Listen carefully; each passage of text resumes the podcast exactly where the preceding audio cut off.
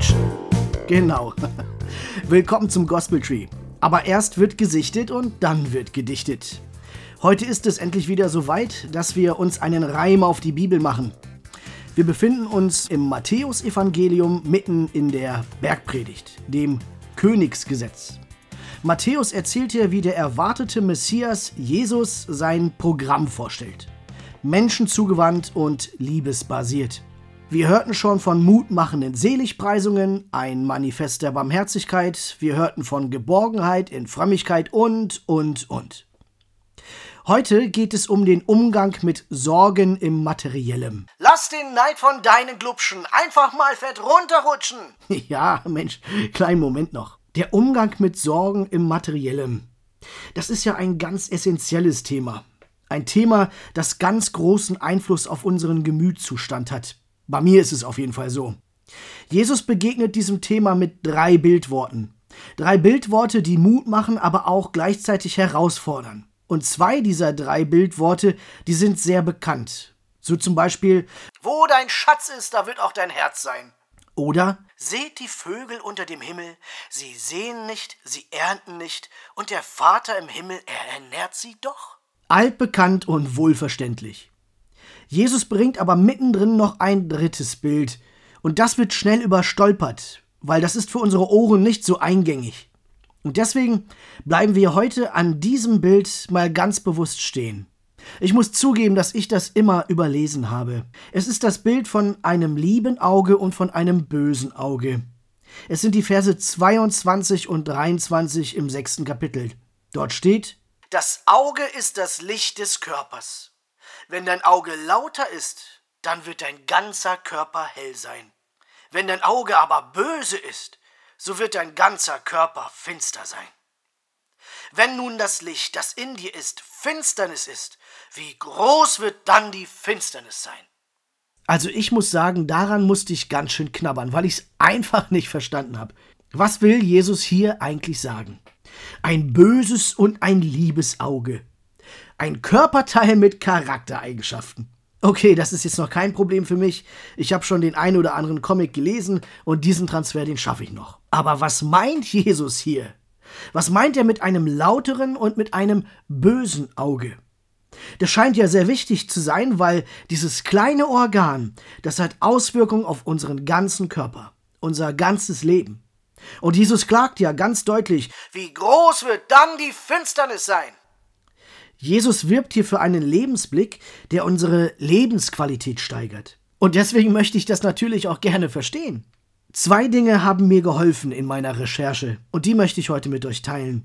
Das eine ist der Blick auf die Worte selbst, die Wortübersetzungen. Das andere, das zweite, das ist der Blick auf die Traditionsgeschichte. Weil Jesus nutzt hier eine alte Redensart, die war damals gut bekannt und heute ist sie uns eher fremd. Nehmen wir als erstes die Worte selbst in Augenschein. Und dafür schauen wir auf den griechischen Urtext. Weil dort nutzt Matthäus tatsächlich ein Wortspiel, das sich schwer ins Deutsche übertragen lässt. Die Worte können zum Beispiel ganz einfach auf die biologischen Augen bezogen werden. Dann hieße das Ganze, das eine Auge, das ist gesund, griechisch haplus, und das andere Auge, das ist krank oder trüb, griechisch poneros. Das eine Auge funktioniert und das andere Auge, das ist unbrauchbar. Das wäre eine ganz biologische Wortübersetzung. Die Wortbedeutungen, die gehen aber noch weiter und mit dieser Mehrdeutigkeit wird hier gespielt. Fangen wir mit dem Schön an, das gesunde Auge, das Haplus-Auge. Es kann nämlich auch bedeuten einfach, unkompliziert, geradlinig, bescheiden oder ohne Hinterlist. Tatsächlich nutzt Paulus auch dieses Wort und er bezieht es auch aufs Materielle, genau wie hier. Er wirbt dafür zu geben ohne Hintergedanken. Man gibt, ohne sich etwas dafür auszurechnen oder zu erwarten. Das ist sozusagen das heile Auge, das gütige Auge der Zuwendung, frei von jeder Berechnung. Und auf der anderen Seite ist da jetzt das kaputte Auge, das Auge, das nur getrübt durchs Leben navigieren kann, Poneros, übersetzt das böse Auge. Wie schön, dass wir schauen können, wie Matthäus dieses Wort sonst noch nutzt, weil da brauchen wir gar nicht weit schauen. Er nutzt es nämlich gleich ein Kapitel vorher und ein Kapitel später.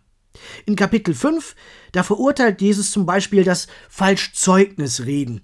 Und was hier tatsächlich mit falsch übersetzt wird, das ist tatsächlich das Wort Poneros. Das heißt, das Zeugnis ist nicht nur ungültig, es ist sogar schädlich. Poneros hat also auch etwas Destruktives. Und dann nutzt es Matthäus gleich noch ein Kapitel nach unserem Text in Kapitel 7. Und dort lesen wir, was Jesus im Zusammenhang mit falschen Propheten sagt. An ihren Früchten werdet ihr sie erkennen. Und die schlechte Frucht, die verdorbene Frucht, die findet den Ausdruck in dem Wort, na? Poneros. Das kaputte Auge hat also etwas Destruktives. Es ist nicht einfach nur in seiner Funktionalität gestört, sondern es schadet vor allem dem Miteinander. So viel also erstmal zu der näheren Wortbedeutung, dem griechischen Wortspiel aus dem gesunden und dem getrübten Auge, beziehungsweise dem gütigen Auge der Zuwendung und dem schädlichen Auge. Und das, was wir jetzt in der Wortbetrachtung schon gefunden haben, das wird jetzt noch weiter bestätigt, wenn wir auf die Traditionsgeschichte schauen.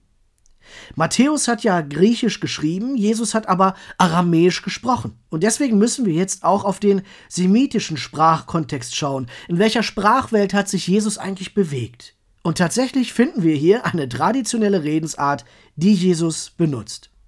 Wir finden sie zum Beispiel in Sprüche 28, Vers 22. Dort heißt es, Ein missgünstiger Mann, er hastet nach Besitz und er erkennt nicht, dass Mangel über ihn kommt. So lesen wir das im Deutschen, aber wenn wir in den hebräischen Urtext reinschauen, dann steht dort für den missgünstigen Mann Ein Mann mit bösem Auge. Er hastet nach Besitz. Und dieses Verständnis vom bösen Auge, das war zur Zeit von Jesus bekannt und gängig. Und das nutzt Jesus jetzt in seinen Ausführungen über das Sorgen im Materiellen. Das böse Auge, das nach Besitz hastet und dann doch alles verliert. Auch an späterer Stelle wird Matthäus genau diese Worttradition wieder aufgreifen, in Matthäus 22, beim Gleichnis der Arbeiter im Weinberg. Und in diesem Gleichnis, da fordert Jesus uns ja ganz schön heraus, mit etwas, das wir eigentlich als ungerecht empfinden. Am Ende des Arbeitstages, da bekommen alle den gleichen Lohn. Die, die in der letzten Stunde erst dazugekommen sind und die, die von Anfang an geschuftet haben. Alle bekommen genau das Gleiche. Und da beschweren sich die Ersten jetzt natürlich zurecht. Und jetzt ist es interessant, wie Jesus antwortet. Warum schaut dein Auge so scheel? So übersetzt es Luther. Warum schaut dein Auge so scheel? Warum guckst du so blöd? Aber wörtlich steht dort, Warum ist dein Auge böse? Poneros. Weil ich gütig bin?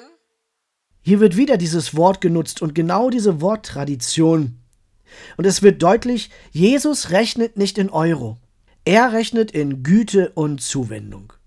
In Wahrheit war der Lohn aller Arbeiter sehr, sehr beträchtlich. Doch der Vergleich mit den anderen, der hat's dann entwertet. Jesus geht es eben nicht um das Mehr als andere. Ihm geht es um Güte und um Zuwendung. Warum ist dein Auge so böse, Poneros? Etwa weil ich so gütig bin? Jesus lädt uns in diesem Abschnitt also dazu ein, einen bewussten Fokus zu setzen. Wie ist unser Blick aufs Leben? Unser Gehirn kann ja nur selektiv wahrnehmen. Und es braucht unsere Entscheidung, was wir fokussieren. Was bestimmt meine Schaltzentrale? Jesus wirbt hier dafür, die Kommandobrücke gut auszuleuchten. Mach's Licht an. Wisch den Neidmatsch von der Brille und sorg für Klarsicht. Lass den Neid von deinen Glubschen einfach mal fett runterrutschen. Zeit für ein Gospel Tree.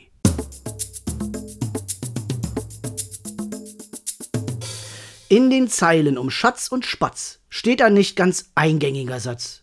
Ist das Auge rein, kommt viel Licht in mich hinein. Was ist denn nur ein reines Auge, das es für Erd und Himmel tauge? Es setzt Priorität und das bringt mit sich Lebensqualität.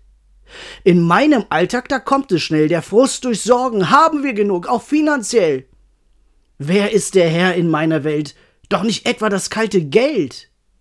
Wir wollen immer mehr und das viel schneller. Am leckersten ist das Essen auf dem fremden Teller. Neid und Sorge ist wie Matsche im Gesicht. Natürlich stört das meine Sicht. Lass den Neid von deinen Glubschen einfach mal fett runterrutschen.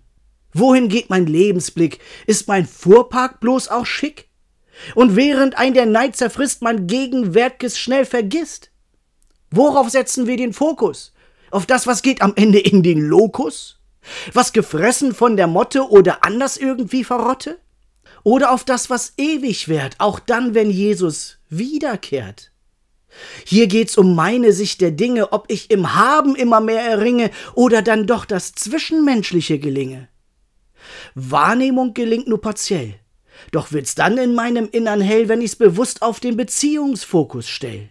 Also, lasst uns, ob wir besitzen oder borgen, unser Innerstes mit Licht versorgen.